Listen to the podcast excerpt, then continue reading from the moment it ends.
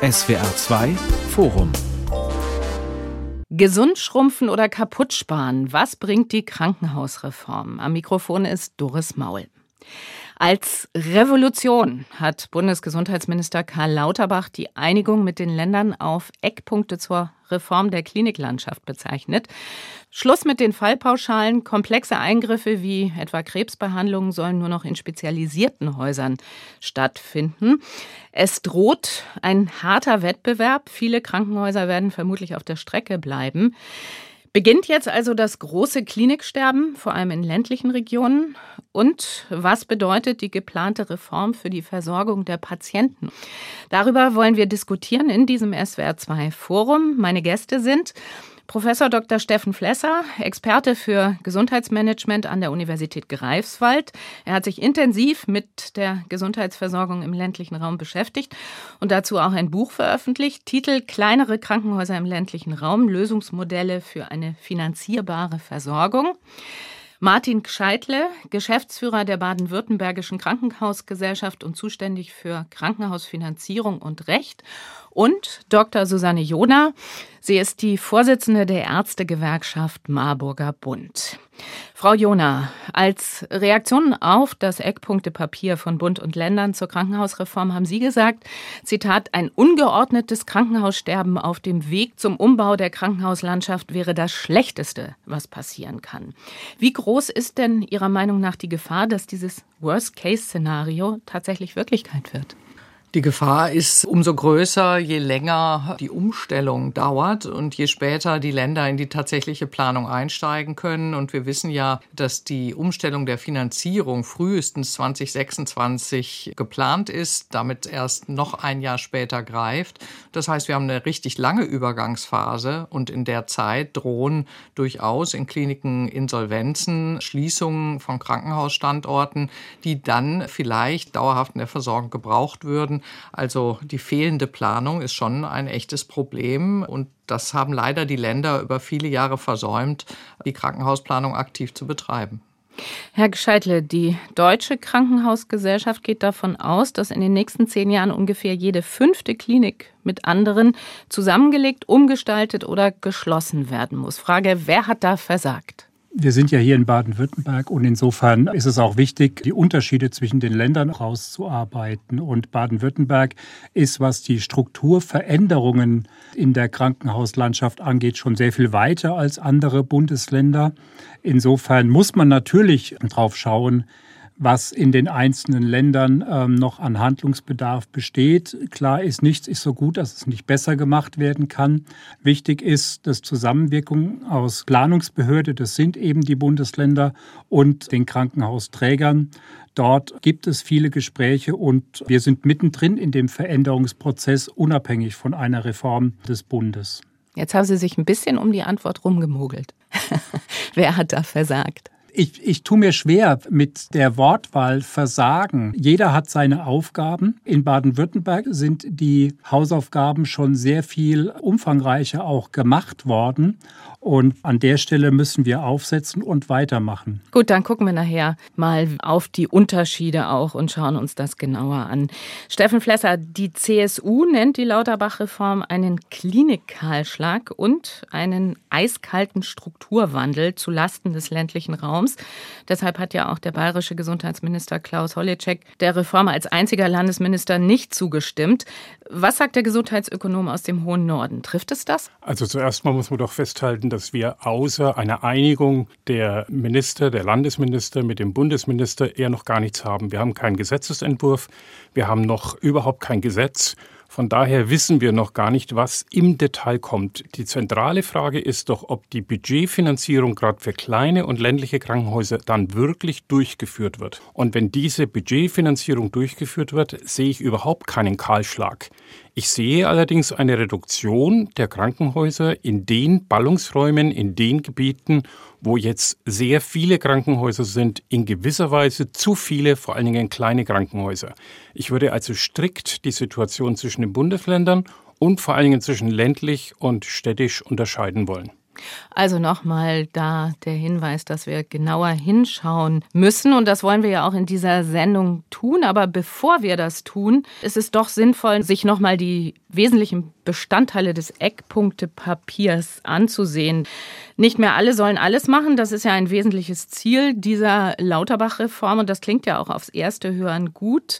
Der Teufel steckt bekanntlich im Detail. Das wurde jetzt hier auch schon verschiedentlich angesprochen. Aber schauen wir auf das große Ganze, also auf die wesentlichen Inhalte des Eckpunktepapiers.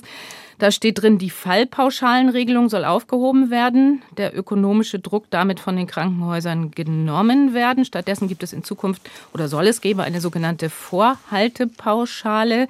Die Häuser sollen zu 60 Prozent dafür bezahlt werden, was sie an Ausstattung und Expertise zur Verfügung stellen. Außerdem sollen die Kliniken in verschiedene Leistungsgruppen aufgeteilt werden, Stichwort Spezialisierung, und es soll unterschiedliche Level-Krankenhäuser geben. Fangen wir doch mal damit an, was ist positiv an dieser geplanten Reform? Gegen welche Beschwerden hilft diese Medizin, die dem Patientenkrankenhaus verordnet wurde? Ja, als Ärztin äh, würde ich sagen, es ist gut, dass wir tatsächlich anfangen zu therapieren. Wir haben lange Zeit Probleme beklagt und es ist richtig, dass wir eine bessere Strukturierung der Krankenhauslandschaft in Deutschland brauchen. Und es ist auch richtig, was Professor Flesser gesagt hat, nämlich, dass wir gerade in den Ballungsräumen oft auf sehr engem Raum viele Krankenhäuser Krankenhausstandorte haben, die immer miteinander konkurriert haben, statt zu kooperieren. Das ist nicht im Sinne der Patienten. Also insofern ist es gut, dass es losgeht. Wichtig ist aber eben auch, dass das, was in der Präambel der Eckpunkte auch steht, nämlich die Sicherstellung der Versorgungssicherheit, eine gute Qualität und aus unserer ärztlichen Sicht auch unbedingt die Entbürokratisierung auch tatsächlich umgesetzt wird. Davon würden die Patienten massiv profitieren. Was sagen die anderen? Also ich kann dem voll und ganz zustimmen und würde gerne diese Ziele nochmal herausgreifen. Wenn wir über Reformen reden, dann gibt es Menschen, die sehr stark auf das Geld schauen. Also ich bin ja nun Kaufmann gelernter, schaue natürlich auch aufs Geld, aber das ist ein Ziel von vielen. Wir wollen eine finanzierbare Gesundheitsversorgung haben und damit auch möglichst niedrige Fallkosten. Aber das ist ein Ziel. Ein anderes Ziel ist ganz ohne Frage die Qualität. Also im Sinne von einer möglichst guten Ergebnisqualität, dass Patienten wirklich gut diagnostiziert, gut therapiert werden, letztendlich geheilt werden. Wir wollen aber auch eine ortsnahe Versorgung, eine Versorgungssicherheit haben, dass Menschen im Zweifelsfall wissen, in einer Erreichbarkeit, die zumutbar ist, komme ich rechtzeitig zum Arzt, zur Ärztin, zum Krankenhaus. Und diese Ziele stehen in gewisser Weise in Konflikt miteinander. Und da brauche ich eine Balance zwischen diesen Zielen. Und das ist eben nicht so, dass man sagt, nur zentral ist gut und die kleinen braucht man gar nicht mehr. Man kann aber auch nicht sagen, jetzt baue ich in jedem Amt ein Mini-Krankenhaus. Das wäre nicht nur teuer, das wäre auch qualitativ gefährlich. Ja, ich würde gerne im Laufe des Gesprächs auch noch auf die Dinge zu sprechen kommen, die gerade nicht Gegenstand dieser Eckpunkte sind, wo wir auch leider ein bisschen skeptisch sind, dass die dann aufgegriffen werden im Kontext. Sicherlich ist es anzuerkennen, dass man jetzt mal ein geordnetes Verfahren versucht, wenigstens zu etablieren, dass vor allen Dingen die Bevölkerung auch besser nachvollziehen kann, wo welches Angebot zur Verfügung steht. Dabei muss man immer auch berücksichtigen, woher kommen wir und was besteht schon, aber keine Frage, dass da auch mehr Transparenz für die Bevölkerung geboten ist. Auch was die Tatsache angeht, dass Krankenhäuser, Sie sprachen den Begriff der Leistungsgruppen an, dass die Krankenhäuser hier bislang mitunter auch durchaus Parallelstrukturen vorgehalten haben, dass man an diesen Aspekt rangeht und versucht, die Dinge auch ein bisschen zu steuern, dass eben vielleicht auch durch mehr Leistungsangebot konzentriert, die Qualität steigt. Diese Konzentration und Leistungsbündelung, die ist ganz sicher ein Aspekt, der auch zu einer qualitativen Verbesserung des Leistungsangebots beitragen kann. Und wichtig ist auch, dass in den Eckpunkten deutlich gemacht wurde, dass die Hoheit darüber, wer denn bestimmt, wo welches Leistungsangebot bestehen soll, bei den Ländern verbleibt. Denn die sind viel näher dran an den Regionen und an der lokalen Situation und wissen, wo auch welcher Bedarf besteht. Und Bedarf ist einer der Begriffe, der in dieser ganzen Diskussion um die Eckpunkte und die Reform bislang viel zu kurz kommt. Sie haben jetzt ja das Stichwort Spezialisierung angesprochen. Und nach einer aktuellen Studie der Regierungskommission für eine moderne und bedarfsgerechte Krankenhausreform vom Juni dieses Jahres ist eindeutig belegt, dass spezialisierte Kliniken die Versorgungsqualität besser gewährleisten können als kleine Kliniken. Nach Daten aus dem Jahr 2021 zeigt sich, dass Krebspatienten und Patientinnen zum Beispiel aufsummiert pro Jahr mehr als 20.000 Lebensjahre im Schnitt länger leben, wenn sie zur Erstbehandlung in ein zertifiziertes Krebszentrum kommen. Das ist richtig. Die Daten liegen vor aus der Regierungskommission. Kein Mensch bezweifelt, dass in besonders qualifizierten Einrichtungen die Versorgung auch besser ist. Aber lassen Sie uns im Laufe des Gesprächs auch durchaus darauf eingehen, wie wiederum die Situation in den Ländern ist und in Baden-Württemberg. Da sind ja zwei Punkte aufgegriffen worden. Die Krebstherapie auf der einen Seite und oftmals wird auch die Schlaganfallversorgung auf der anderen Seite angesprochen. Gerade letzteres ist ja ein Beispiel dafür, dass wohnortnahe Versorgung oft auch ein entscheidendes Kriterium ist, aber wichtig ist, es muss qualitativ hochwertige wohnortnahe Versorgung sein. Es muss am Ende auch praktikabel bleiben. Ne? Das ist ja auch wichtig. Also wenn wir jetzt beim Beispiel Schlaganfall sind, abhängig von den Ländern, werden ja um die 90 Prozent der Patienten mit einem Schlaganfall in der Stroke Unit behandelt. Teilweise ist es ein bisschen weniger. Aber so zu tun, als könnte man 100 Prozent erreichen, ist natürlich illusorisch. Denn es ist nicht so, dass im Rettungswagen immer glasklar ist, was der Patient jetzt hat und dass mehrere andere Diagnosen auch noch in Frage kommen, die ähnliche Symptome machen. Wenn wir aber alle Patienten, bei denen die mögliche Diagnose ein Schlaganfall sein könnte, auf eine sogenannte Stroke Unit, also Schlaganfalleinheit fahren, dann werden natürlich dort auch Patienten hingefahren, die diese Versorgung gar nicht brauchen und würden die Stationen auch vollkommen überlasten. Also man muss schon ehrlich bleiben, auch eben mit den Zahlen und sagen, 100 Prozent ist schlicht nicht zu erreichen und für manche Patienten auch gar nicht notwendig, da sie sie sich eine solche Versorgung auf einer Schlaganfalleinheit vielleicht auch gar nicht mehr wünschen, wenn sie denn wohnortfern ist. Aber da gibt es auch das Argument, also der Gesundheitssystemexperte Reinhard Busse, der ja in der Reformkommission mitgearbeitet hat, der sagt zum Thema Schlaganfallpatienten, wir haben 1700 Krankenhäuser in Deutschland, nur 340 davon haben eine zertifizierte Schlaganfalleinheit. Die Wahl des nächsten Krankenhauses ist also in vier von fünf Fällen die falsche. Beim Herzinfarkt Herzinfarkt in zwei von vier Fällen. Was sagen Sie dazu? Naja, wir fahren ja selbstverständlich auch jetzt schon nicht die Patienten immer ins nächstgelegene Krankenhaus, sondern genau dahin, wo sie am besten versorgt sind. Das findet ja statt, sonst würden ja nicht mhm. Äh, diese Zahlen äh, stimmen, die ich vorhin genannt habe, dass also der weit überwiegende Teil der Patienten mit Schlaganfall auch auf einer solchen Einheit behandelt werden. Bei Herzinfarkten ist es sogar auch noch so, dass wenn man sich die Zahlen anschaut, Patienten teilweise in einer Klinik aufgenommen werden, die keinen Herzkatheter-Messplatz haben dann dorthin zu einem Herzkathetermessplatz weiterverlegt werden, dort die Herzkatheteruntersuchung oder gegebenenfalls auch Therapie gemacht wird und die Patienten wieder zurückverlegt werden. Das sieht dann hinterher so aus, als hätte eine Klinik ohne Herzkathetermessplatz einen solchen Patienten behandelt. Die spezialisierte Behandlung ist aber trotzdem erfolgt. Wie so oft, die Tücke ist im Detail und in der Statistik, aber prinzipiell ist es natürlich richtig zu sagen, viele Erkrankungen erfordern spezialisierte Einheiten und diese spezialisierte Kenntnis in die Fläche zu bringen. Das haben wir in der Pandemie teilweise sehr gut über telemedizinische Möglichkeiten geschafft. Das erfordert aber manchmal auch Verlegung und da sind wir schon bei einem Problem. Wir drehen jetzt an mehreren Stellschrauben in einem komplexen System und das wird dazu führen, dass wir mehr Patienten häufiger verlegen, transportieren müssen. Der Rettungsdienst ist aber jetzt schon extrem überlastet, hat zu wenig Personal, wie insgesamt der Fachkräftemangel ein Riesenthema ist. Also immer auch die Konsequenzen mit bedenken, so früh wie möglich, um da aktiv zu werden. Und das ist ein gutes Beispiel dafür, dass wir das Gesamtsystem betrachten müssen. Krankenhaus allein, so wichtig es mir ist, Krankenhaus allein ist zu kurz betrachtet. Also Beispiel, ein Patient wird vom Notfallsanitäter untersucht und es gibt so einen leichten Verdacht, es könnte ein Schlaganfall sein, dann muss der Rettungssanitäter unter Umständen oder Notfallsanitäter entscheiden, wo wird der Patient hingebracht. Und dann ist es ganz wichtig, dass er die Möglichkeit hat, zum Beispiel über Telemedizin mit einem Arzt zu kommunizieren und dann wird über den äh, Telenotarzt eine Entscheidung getroffen und dann sagt, okay, das schaut so aus, dass du den ins nächstgelegene Krankenhaus fahren kannst. Dort ist ein, ein CT, da wird dann entschieden, wie es weitergeht. Oder das schaut so aus, bitte schick ihn gleich mal in die nächste Stroke Unit.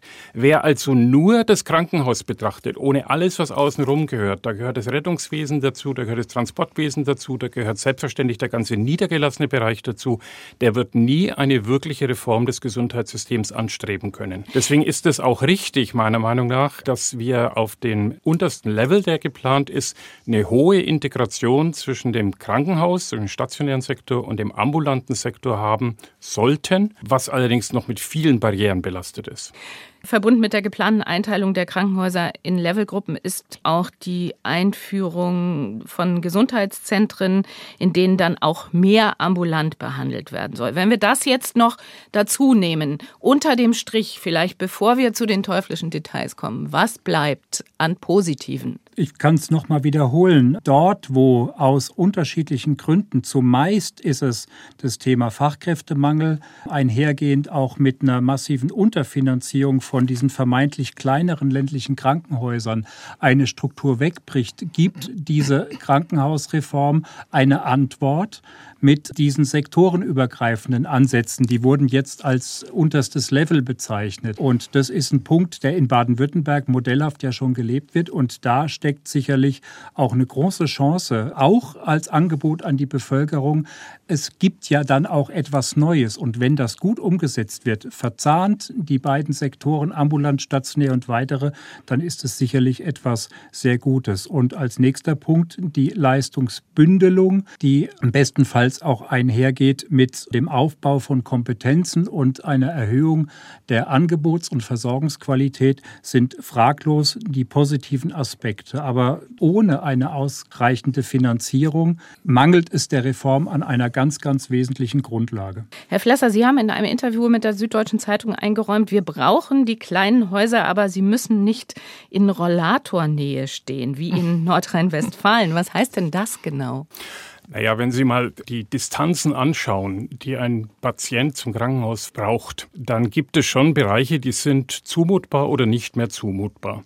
Das muss natürlich auch eine gesellschaftliche Diskussion sein, was zumutbar ist. Aber ich sag mal, wenn Sie bei uns auf der Insel Rügen die Geburtshilfe streichen und die ist monatelang abgemeldet, weil wir kein Personal mehr finden dafür. Wenn Sie die Geburtshilfe dort streichen, hat eine Frau bei Bettenwechsel zweieinhalb Stunden bis zum nächsten Krankenhaus, wo eine Geburt erfolgen kann weil dort immer Stau ist, dann schicken wir den Rettungshubschrauber bloß für eine Entbindung. Das ist also unglaublich. Wir brauchen auf jeden Fall die Diskussion, welche Distanz ist für welche Behandlung zumutbar. Und die nächste Sache ist dann, ob es nicht einfach auch Distanzen gibt, wo man sagen muss, das ist wirklich absolut jedem zumutbar.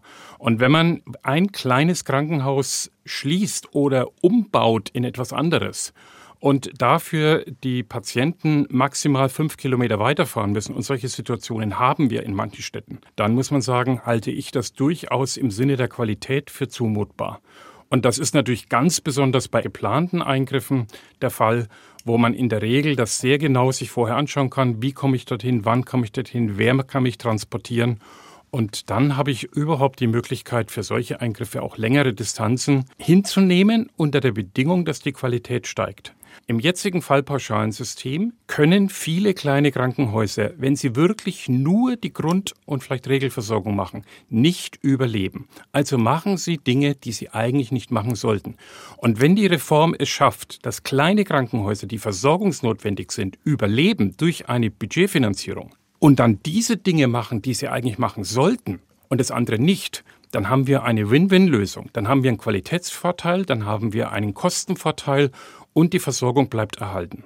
Also ich glaube, was jetzt hier mehrfach ja angesprochen wurde, wenn auch nur so am Rand, das Stichwort Fachkräftemangel ist auch noch ein sehr großes, ein sehr wichtiges. Jede Reform, die im Gesundheitssystem stattfindet, muss unter diesem Fokus stattfinden. Und so könnte man ja auch sagen, ja, weniger Standorte führen dazu, dass äh, Strukturen größer werden. Äh, größere Stationen sind natürlich weniger anfällig für vorübergehenden Personalausfall. Und auch jetzt ist es ja schon so, dass viele Stationen leer stehen, nicht weil kein Patientenbedarf da ist, das ist teilweise auch so, sondern eben auch, weil Stationen gesperrt sind aufgrund von Pflege- oder Ärztemangel. Und das ist natürlich auch ein Grund, dass man sagt, ja, wir haben gar nicht mehr das Personal, um 1700 Krankenhausstandorte zu betreiben. Da ist viel Wahres dran. Im Kopf behalten muss man aber auch, nicht nur die Patienten haben dann längere Fahrzeiten, sondern auch das Personal. Und da mache ich mir schon auch Sorgen, dass insbesondere in der Pflege, die ja über 50 Prozent teilzeitig arbeiten, da leider auch äh, uns Personal verloren gehen wird. Personal lässt sich nicht wie auf dem Schachbrett äh, Figuren verschieben, ja. sondern das wird nicht eins zu eins funktionieren. Das muss uns einfach klar sein. Denn am Ende, wie gesagt, Versorgungssicherheit ist uns wichtig und vorhin wurde ja ein wichtiges Beispiel auch angesprochen, Geburtshilfe. Von Inseln wird ja in Deutschland in der Regel ein sogenanntes Onboarding gemacht. Das heißt, die Frauen gehen schon vor dem erwarteten Geburtstermin aufs Festland, um eben die Probleme der Luftrettung gar nicht erst aufkommen zu lassen. Aber wir haben in Deutschland in den letzten Jahren auch mit Recht, auch aus Qualitätsaspekten, viele geburtshilfliche Stationen abgebaut. Teilweise in einem Ausmaß, dass jetzt die zeitliche Frist, die wir uns etwa setzen über Richtlinien, in einigen ländlichen Bereichen nicht mehr eingehalten wird. Also es gibt sinnvolle Richtungen. Man muss immer wieder evaluieren, und das ist ja in dem Konzept auch vorgesehen, bewegen wir uns in die richtige Richtung und ist die Versorgungssicherheit gewährleistet.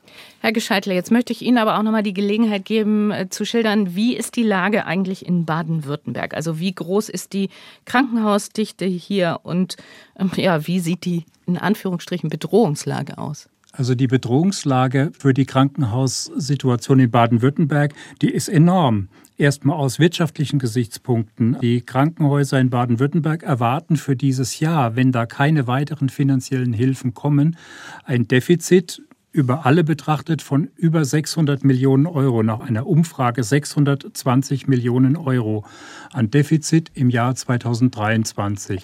Die, die Versorgungskrankenhäuser, von denen wir heute sprechen, die betreiben Krankenhausbetten auf die Einwohnerschaft bezogen. Es ist jetzt ziemlich abstrakt, aber es sind in Baden-Württemberg 488 Betten nach dem jüngsten Stand und im Bundesdurchschnitt sind es exakt 100 Betten mehr, nicht ganz exakt 581 Betten.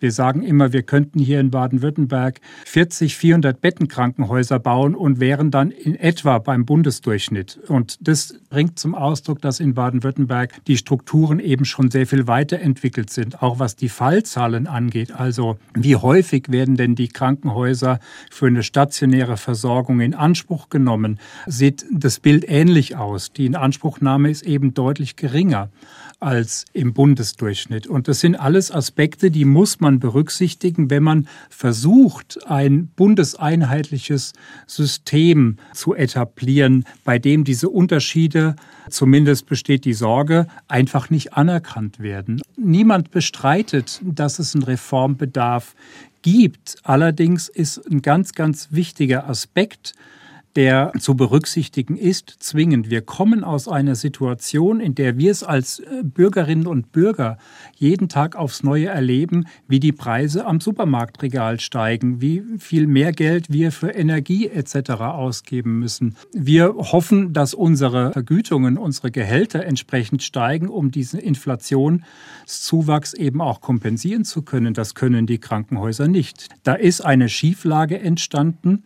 Wir reden bei einem Gesamtvolumen für Krankenhausausgaben stationär etwa 10 Milliarden Euro in Baden-Württemberg von einer Unterfinanzierung dauerhaft, die bei 4 bis 5 Prozent liegt. Und bevor man dieses Dilemma nicht auflöst, kann eine Reform nicht funktionieren. Ich will es einmal, der letzte Satz, mhm. mit einem Bild beschreiben. Ich habe auch einen kleinen Garten zu Hause und wenn ich mir jetzt überlege, hier auch Pflanzen umzusetzen, dann warte ich nicht darauf, bis dieser Garten komplett vertrocknet ist, weil dann sind die Pflanzen kaputt, sondern ich muss den Garten hegen, ich muss ihn gießen und dann kann ich auch in einem gesunden Garten die eine oder andere Pflanze umsetzen. Und das ist ein ganz stimmiges Bild, glaube ich, auch für die Krankenhausversorgung. Wir brauchen dieses Vorschaltgesetz, eine Gesundung der Krankenhausfinanzierung und dann sind Reformen auch mit Erfolg möglich. Sie hören das SWR2 Forum Gesund schrumpfen oder kaputt sparen. Was bringt die Krankenhausreform? Mit dem Gesundheitsökonomen Stefan Flesser, der Vorsitzenden des Marburger Bundes Susanne Jona und mit dem Geschäftsführer der baden-württembergischen Krankenhausgesellschaft Martin Gscheidle. Herr Gscheidle, ja, das war jetzt ein deutliches Plädoyer und auch ein, wie ich finde, sehr anschauliches Beispiel, was Sie da geliefert haben. Das Eckpunktepapier enthält ja bislang nur Pläne, darauf ist vorhin schon hingewiesen worden, muss also noch in Gesetzesform gegossen werden. Der gesundheitspolitische Sprecher der Grünen, Janusz Dahm, plädiert dafür, den ganzen Sommer durch an dem Gesetz zu arbeiten, um, Zitat, die richtigen Kliniken zu retten und für eine gute Versorgung zur richtigen Zeit am richtigen Ort zu sorgen. Da steckt gleich dreimal das Wörtchen richtig drin, ist mir aufgefallen. Ist nicht schwer, das zu merken. Welches sind denn die richtigen Kliniken und wer entscheidet das? Ja, entscheiden werden das am Ende die Länder vor Ort. Und dann ist eben die Frage, nach welchem System und wofür denn richtig. Das heißt, es wird äh, Kliniken geben, die besonders spezialisierte Angebote weiterhin leisten können und andere Kliniken, deren Leistungsangebot deutlich reduziert wird, weil sie nur bestimmte Grundleistungsgruppen bekommen. Aber entscheiden muss das das Land zum einen. Zum anderen werden es aber möglicherweise auch Krankenhausträger selber entscheiden und sagen, für mich lohnt es sich eigentlich gar nicht mehr unter der Umstellung der Finanzierung Behandlung. Beispielsweise, wenn man jetzt sagt, in einer großen chirurgischen Abteilung, die insbesondere Bauchchirurgie macht, wird vielleicht eine Abteilung sagen, für mich lohnt sich nicht, zum Beispiel die spezialisierte Speiseröhrenchirurgie noch anzubieten, sondern ich mache das ganz bewusst nicht mehr, weil sich das finanziell nicht lohnt. Also auch da wieder müssen wir im Auge behalten, dass regional auch noch alle Versorgungsmöglichkeiten dann da sind. Und da könnte man sich ja auch fragen, setzt man Minutenwerte und sagt, eine Grundversorgung zum Beispiel muss für 90 Prozent der Bevölkerung innerhalb von 20 Minuten erreichbar sein. Spezialisierte Versorgung etwas mehr spezialisiert nach 30 Minuten. Und vielleicht gibt es auch Bereiche, wo man noch längere Anfahrtwege in Kauf nehmen kann. Sowas wäre ja denkbar. Aber wie gesagt, für die Umsetzung sind die Länder verantwortlich. Das ist das, was ich vorhin auch mit zumutbaren Distanzen meinte. Also nicht in Kilometer, sondern tatsächlich in Fahrtstrecken, also in Minutenwerten. Wir haben aber wirklich das Problem, gerade im ländlichen Raum, dass wir davon weit, weit entfernt liegen. Also zum Beispiel, Sie haben vorhin gesagt, es gibt viel Onboarding. Das ist ja tatsächlich auf den kleinen Inseln äh, der Fall, aber überhaupt nicht auf den großen. Nehmen Sie Rügen, nehmen Sie Usedom. Das sind die nächsten Krankenhäuser tatsächlich auf dem Festland. Und da ist man, je nachdem, wie die Verkehrslage ist, von Heringsdorf bis zum nächsten geburtshilflichen Klinik, ist man auch mal bei Bettenwechsel eine Stunde oder länger unterwegs. Wenn man schaut, warum wurden in den letzten Jahren viele Geburtshilfen geschlossen, war in erster Linie mal gar keine Kostenfrage, sondern es war eine Personalverfügbarkeitsfrage. Also wenn Sie sich anschauen, Sie wollen rund um die Uhr Geburtshilfe anbieten, dann brauchen Sie im Durchschnitt fünf Hebammen, die 365 Tage, 24 Stunden am Tag abdecken können. Sie haben dann in manchen Kliniken noch 120 Geburten. Da wartet eine Hebamme zwei Wochen, bis sie mal eine Geburt machen darf. Das will keine. Und deswegen haben sie ein Riesenproblem, solche kleinen Krankenhäuser, Geburtsstationen mit Personal zu versorgen. Und man kann auch ganz klar zeigen, da gibt es ganz klare Statistiken, dass bei 95 Prozent der Geburten ja alles völlig problemlos läuft. Aber es gibt eben so einen kleinen Anteil, wo sie die Routine brauchen und wo ein Haus, was 1000 Geburten im Jahr macht, eine ganz andere Routine mit Komplikationen hat als ein kleines Haus, wo das extrem selten aufläuft. Ich glaube, da sind wir uns alle einig. Ein Punkt irgendwie, weil Sie so darauf hingewiesen haben, auf den Begriff richtig. Was ist denn richtig? Bei richtig, da gibt es einen ganz wesentlichen Bezug auch zum Bedarf. Also wo ist welches Angebot denn notwendig? Und ähm, diese Bedarfsfrage hat bislang keine Rolle gespielt bei den Überlegungen des Bundes. Und ähm, was den Bedarf angeht, der kann nicht nur auf vergangenheitsbezogenen Daten beruhen. Der Bedarf muss berücksichtigen, dass wir eine demografische Entwicklung haben, bei der die Bevölkerung eben zunehmend älter und dann auch eher auch mehr Gesundheitsleistungen in Anspruch nehmen wird und der medizinische Fortschritt auch einfach mehr ermöglicht. Und diese Punkte spielen bislang eine untergeordnete Rolle und können auch dazu führen, dass wir eher in Zukunft etwas mehr Angebot brauchen als heute. Und deswegen ist es auch gut, wenn ich den Titel der Sendung nochmal benennen darf, gesund schrumpfen. Also ist es wirklich gesund, wenn wir immer weiter schrumpfen. Wir wollen nicht alles erhalten, aber es gibt durchaus Gründe, die sagen, man muss damit bedacht dran gehen und deswegen ist es richtig und wichtig und ein elementarer Erfolg, sage ich mal so, der Länder im Kontext der Beratungen, dass die Planungshoheit eindeutig benannt auch in den Ländern verbleibt, weil die es besser können als der grüne Tisch in Berlin. Also Sie haben jetzt gesagt, die Länder wissen es besser und Frau Jona hat vorhin gesagt auf die Frage, wer entscheidet das, äh, das sind die Länder und die Krankenhausträger. Das klingt aufs erste Hören so leicht, aber wie schwierig die Verhandlung von Interessen in Sachen regionale Krankenhausversorgung ist, das sehen wir hier in Baden-Baden schon seit einigen Monaten und zwar mit dem Streit um den Standort des hiesigen Zentralklinikums. Das soll von Baden-Baden nach Rastatt verlagert werden. Und es gibt massive Proteste, unter anderem, wir haben jetzt viel über Geburtsstationen geredet, unter anderem, weil wenn das Zentralklinikum nach Rastatt verlagert wird, es nicht mehr möglich ist, dass für Folgegeneration Baden-Baden in der Geburtsurkunde steht. Also auch hier muss man sagen, der Teufel steckt im Detail und es ist nicht auszuschließen, dass es noch ein großes Hauen und Stechen geben wird, oder? Völlig zutreffend. Das ist schon fast an der Tagesordnung, solche Diskussionen in Baden-Württemberg. Und da verstehe ich auch die persönliche Betroffenheit in den einzelnen Regionen durchaus sehr gut. Aber auf der anderen Seite ist es einfach dann auch eine notwendige Überzeugungsarbeit, die die lokal und regional Verantwortlichen einfach haben, der Bevölkerung zu erklären, dass ja dann auch etwas entsteht, was bestenfalls sogar auch eine bessere Versorgung beinhaltet. Kommen wir jetzt vielleicht noch mal zum zweiten Teil der Frage, die wir klären wollen in dieser Sendung. Was bedeutet die geplante Reform für die Versorgung der Patienten? Und das ist ja schon jetzt verschiedentlich auch angesprochen worden. Einmal möchte ich noch Reinhard Busse, den Gesundheitssystemexperten, zitieren, der sagt, wir haben zu viele, zu schlechte Krankenhäuser. Den Krankenhäusern und den Patienten wird es nur besser gehen, wenn nicht mehr jedes Krankenhaus jede Behandlung anbietet. Wird es den Patienten nach der Reform, die, wie wir vorhin gehört haben von Frau Jona, ja vermutlich erst ab 2027 dann letztendlich greifen wird, wird es den Patienten besser gehen?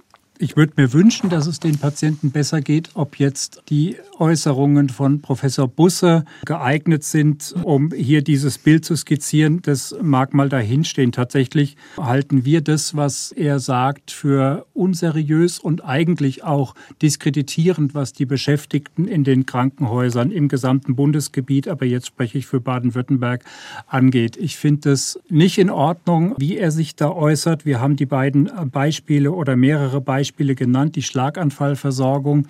95 Prozent der Schlaganfälle, etwas über 95 Prozent der Schlaganfälle werden in Baden-Württemberg in entsprechend zertifizierten Einheiten behandelt. Wir haben auch festgestellt, das Ziel 100 Prozent auszurufen, ist ja in gewisser Weise auch eine Illusion. Auch die Versorgung von Krebspatientinnen und Patienten in den Krankenhäusern ist deutlich besser als das, was Professor Busse und andere da propagieren. Selbst werden dort ja Ziele ausgerufen, Resektionsraten von den Experten. 20 Prozent irgendwie der Patientinnen sollen dann einfach nochmal kommen müssen, höchstens, weil, sei es mal irgendwie halt laienhaft, etwas noch korrigiert werden muss. Da ist die Zahl der Resektionseingriffe in Baden-Württemberg deutlich geringer. Da liegen wir bei 11,4 Prozent. Also sich sich hinzustellen und zu sagen, alles sei schlecht und die Reform ist die Antwort darauf, dass danach alles besser ist, finde ich diskreditierend, vor allen Dingen für die Beschäftigten. Ich wiederhole aber auch, nichts ist so gut, dass man es nicht besser machen kann. Und ähm, da sind die Krankenhausträger in Baden-Württemberg bereit dazu. Auch dazu gibt es Daten. Es gab vor ein paar Jahren einen Fördertopf, der sogar Krankenhausstrukturfonds hieß. Da wurden Gelder vom Bund und vom Land zusammengelegt und das hatte doch ein relevant hohes Volumen von etwas unter 500 Millionen Euro. Die Krankenhäuser haben Anträge zur Reformierung der Strukturen gestellt, die dieses Volumen um das Siebenfache überzeichnet haben. Also zu unterstellen, die Bereitschaft besteht nicht, ist ein einfach unseriös und entspricht auch nicht der Realität. Okay, da habe ich jetzt also in ein Wespennest gestochen, gewissermaßen. Schon etwas, ja.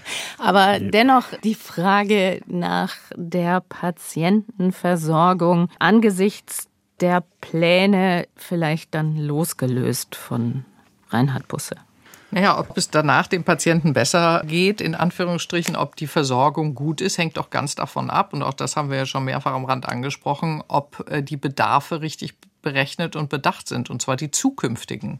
Also wir brauchen eine Analyse, welche Versorgung brauchen wir in Zukunft. Beispielsweise äh, haben wir ja erfreulicherweise festgestellt, dass die Geburtenraten in Deutschland nicht nur nicht weiter gesunken, sondern sogar leicht angestiegen sind. Das muss man mitbedenken, wenn man plant. Genauso ist es eben so, dass in, in anderen Bereichen die, eine gewisse Überalterung der Bevölkerung ein Thema ist. Und was noch wichtiger ist aus meiner Sicht, ist, uns fehlt auch zu alledem noch die Ist- Ist-Analyse. Das heißt, wir wissen gar nicht genau, wie viel von den, ich sag mal, Bettengestellen, die in Deutschland in Krankenhäusern stehen, überhaupt mit Personal hinterlegt und belegbar sind. Also wir brauchen eine gute Ist-Analyse, wir brauchen eine gute Analyse, welche Versorgung brauchen wir in der Zukunft, regional angepasst. Dann gibt es sicher gute Chancen, dass das funktioniert. Wenn das nicht gut funktioniert, werden wir Wartelisten bekommen. Sicher nicht so schlimm wie gleich in Großbritannien, aber auch das kann natürlich äh, sich entwickeln und damit werden Patienten in Deutschland sicher nicht zufrieden sein. Ich greife das gerne auch nochmal auf. Das Statement von Herrn Busse ist natürlich didaktischer Art. Und zur Didaktik gehört Übertreibung und Zuspitzung. Man muss aber aufpassen, dass nicht bei der Bevölkerung die Nachricht ankommt, ihr könnt nicht in die deutschen Krankenhäuser gehen und erst recht nicht in die kleinen im Land, weil dort werdet ihr nicht gut behandelt. Das ist einfach nicht richtig. Was richtig ist, ist, es gibt Erkrankungen, die gehören in die Hand der spezialisierten Häuser, die können in die Hand der großen Häuser, die können in die zentralen Häuser. Aber es gibt ganz, ganz viele Erkrankungen, mit denen ich mich jeden Tag sofort in ein kleines ländliches deutsches Krankenhaus begeben würde. Und das muss man den Hörerinnen und Hörern auch sagen. Sie brauchen keine Angst zu haben, in ein deutsches Krankenhaus zu gehen. Solche Aussagen, wie wir gerade gehört haben, könnten diese Angst auslösen. Deswegen können wir, deswegen sollen wir es verbessern. Und wir sollen vor allen Dingen die Erkrankungen rausfiltern, deswegen ja auch die Frage der Levels, die Erkrankungen rausfiltern, wo wir sagen, dazu brauchen wir jetzt aber wirklich die besser ausgestattete Klinik, die, die mehr Routine hat, die, die Spezialisten hat aber nicht das Kind mit dem Bade ausschütten und sagen, deutsche Krankenhäuser sind allgemein schlecht. Das stimmt einfach nicht. Es ist ja offenbar auch so tatsächlich, dass gemäß dieser Reformpläne die Landesregierungen durchaus in manchen Fällen intervenieren können, wenn sie wollen, dass im Interesse der flächendeckenden Versorgung ein kleines Krankenhaus weiter finanziert wird, dann soll auch das möglich sein, richtig? Ja, das, das ist zutreffend und das ja. ist auch notwendig. Mhm. Ich möchte noch mal auf den Aspekt zurückkommen, den Sie erwähnt haben, Herr Gscheitle, in Ihrem Plädoyer in Sachen Finanzen, also dieses Vorschaltgesetz, das es bräuchte, also Hilfen vom Bund, bis die Reform finanzwirksam wird. Da muss man ja sagen, nach allem, was man so hört von unserem Bundesfinanzminister Lindner, klingt das nicht so, als würde der Millionen oder Milliarden locker machen.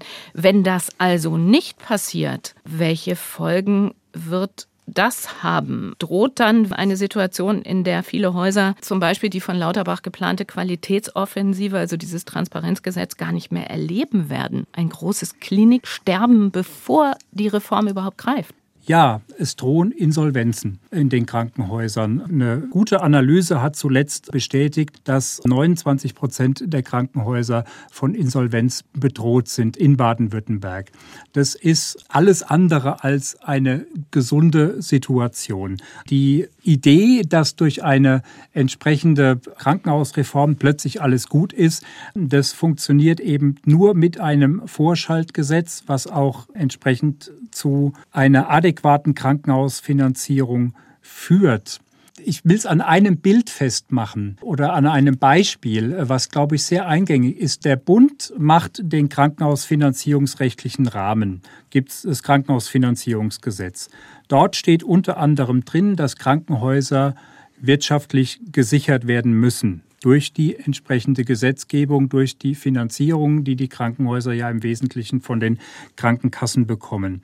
Es ist jetzt so, wenn, und was ja zum Glück jetzt auch in letzter Zeit der Fall war, dass die Beschäftigten auch entsprechend hohe Tarifsteigerungen erfahren, weil sie auch der Inflation irgendwo begegnen müssen, wenn das auch in den Krankenhäusern so durchgreift und in Baden-Württemberg sind die Krankenhäuser, kann man sagen, im Wesentlichen durchgängig auch Tarifverträgen unterlegen. Die tarifliche Entwicklung wird den Krankenhäusern nicht bezahlt. Wenn es gut läuft, kriegen sie einen teilweisen Tarifausgleich, aber gesetzlich legitimiert keine vollständige Refinanzierung. Also faktisch ist das, was man möchte, dass die Beschäftigten nach Tarif bezahlt mhm. werden, mhm. eigentlich ein Malus für die Krankenhäuser. Und das leuchtet mir nicht ein, warum der Gesetzgeber darauf nicht eingeht und hier Abhilfe schafft, und zwar umgehend.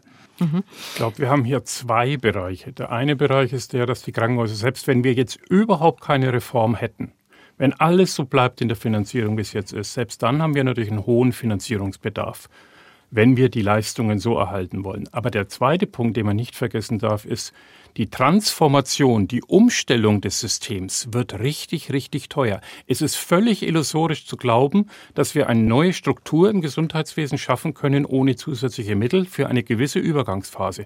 Also nur ein ganz einfaches Beispiel. Wenn Sie heute nach allen Reformen feststellen, hier habe ich ein Krankenhaus und dieses Krankenhaus ist einfach nicht mehr nötig, ich schließe das Haus, dann haben Sie wahrscheinlich einen Millionen Sozialplan abzuleisten. Wo soll denn das Geld herkommen? Viele Häuser haben keine Reserven sind kommunale Häuser. Die Kommune kann das nur zuschießen, wenn sie irgendwo anders bei Kindergärten oder sonst wo einspart. Also wir brauchen für diesen Transformationsprozess sowohl für den Umbau der Einrichtung als auch die Schließung von Einrichtungen brauchen wir finanzielle Mittel. Wenn Herr Lauterbach meint, es geht ohne, ich sehe es als als Wirtschaftswissenschaftler nicht. Ich weiß nicht, wie es gehen soll. Und haben Sie den Überblick, Herr Flesser, bundesweit gesehen? Also Herr Gscheidle hat äh, die Insolvenzbedrohung bezogen auf Baden-Württemberg geschildert. Können Sie sagen, wie es in anderen Bundesländern aussieht? Ja, das ist ziemlich identisch. Ne? Also es gibt ja entsprechende Reports über Rating, also Krankenhausrating. Und da ist so grob gesagt, so um die 30 Prozent der Krankenhäuser mhm. sind existenzgefährdet, bundesweit. Der baden-württembergische Gesundheitsminister und Vorsitzende der Gesundheitsministerkonferenz der Länder Manne Lucha hat vor kurzem gesagt, bezüglich der geplanten Krankenhausreform gäbe es schon noch einiges zu besprechen, so hat er es formuliert. Welche gravierenden Fragen sind Ihrer Meinung nach offen, insbesondere mit Blick auf die Zukunft der Krankenhauslandschaft in Deutschland? Vielleicht, Frau Jona, fangen Sie an. Ja, gravierend offen ist tatsächlich die Frage, wie schaffen wir das, mit dem vorhandenen Personal in Deutschland eine gute Versorgung aufrechtzuerhalten. Gravierend offen ist etwas, was sich die Regierungskommission selber auch vorgenommen hat, nämlich die Entbürokratisierung. Es gibt dieses Schlagwort, ansonsten ist das mit nichts hinterlegt und das ist deswegen so wichtig, weil das eine echte Stellschraube ist, um wieder mehr Zeit für die Patienten zur Verfügung zu haben in der Versorgung von der Pflege von Ärztinnen und Ärzten. Und offen ist ja tatsächlich die Frage, wie soll denn diese Umstrukturierungsphase ohne relevante zusätzliche Mittel funktionieren? Das ist schlicht nicht möglich.